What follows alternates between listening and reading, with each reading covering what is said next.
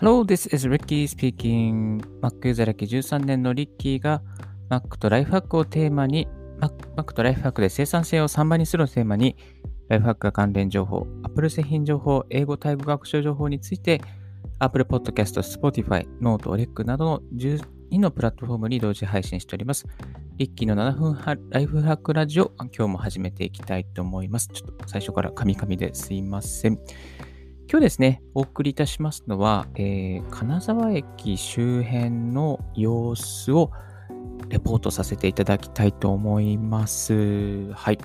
えー、所要がありまして、不要不急の外出は控えてくださいということですけども、ちょっと急な用事がありまして、えー、金沢駅に新幹線で行ってまいりました。ちょっと現地の様子、今どんな感じなのっていうことですね。あの、金沢に行きたいけど行けない方、また新幹線にを利用しようかなと悩んでいる方のために、えー、新幹線の道中の状況などをお送りしていきたいと思います。よろしくお願いいたします。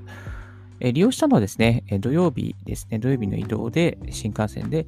金沢駅まで移動しまして、金沢からまたバスで目的地まで移動しました。えっと、土曜日ということもありまして、結構混んでるんじゃないかなとは思ったんですが、まあ、午後の3時だったかな？3時ぐらいの新幹線でしたので、あの、普通の8月の土曜日のこの時間だったら結構まだ混み、混んでいるんですけれども、あのもうガラガラでしたね。ガラガラでした。えー、スーツケース、小さなスーツケース、コロコロを引いて歩いてる人は割と多いんですけれども、結構ガラガラでしたね。あの、大宮駅からいつも金沢に行くんですが、えー、ニューデイズもガラガラ、そしてあの、警備員さんとですね、なぜかこう目が合うっていう感じですね。普段警備員さんってあんまり目が合わないんですけども、もうちょっと少な、人が少なすぎて、警備員さんにと目が合ってしまうというような、そんな感じでした。特にあの、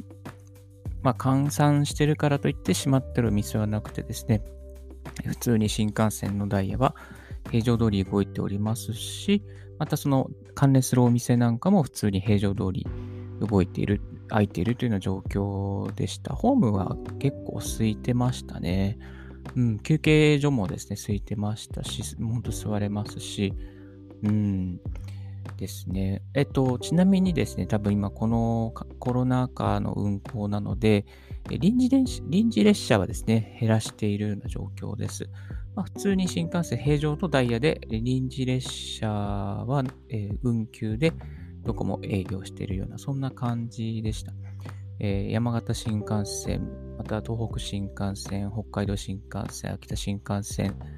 あとは、まあ、北陸新幹線、長野新、長野新幹線じゃないか、北陸新幹線ですね。まあ、どの路線も普通に平常通り動いております。今回利用したのはですね、あの、ちょっとダイヤが合わなくて、白鷹を取りました。白鷹の、あの、かんまあ、いわゆる自由席もあったんですけども、一応指定席取りました。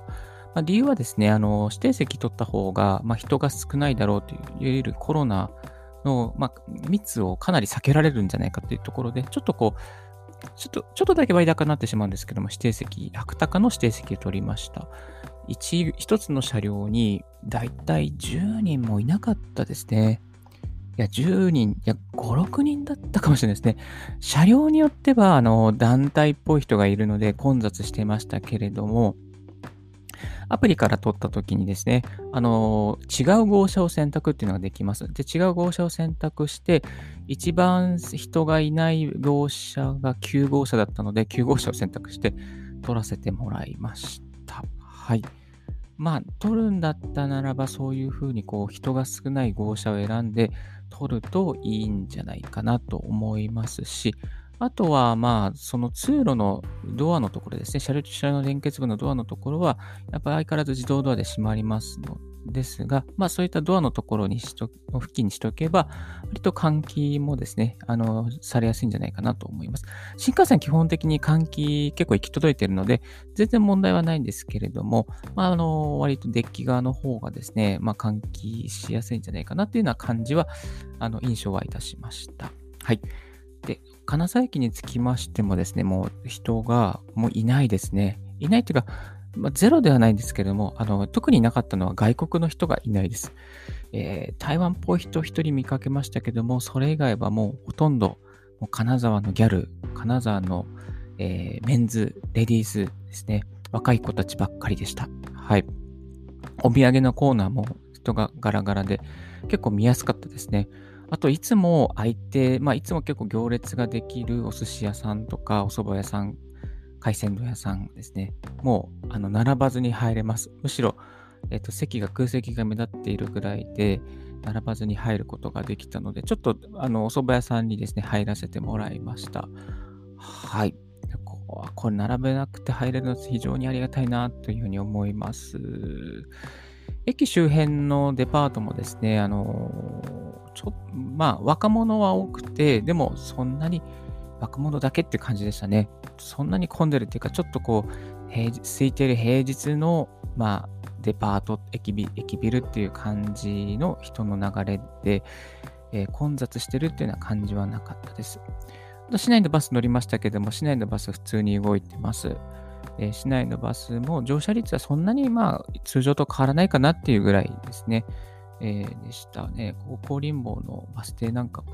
普通に人が待ってますし、ん、そんなにこうすごく少なくっていう感じなんです。で、国内旅行は割と多いみたいです。割とっていうか、まあまあ来てるみたいですね。えっと、兼六園のバス停で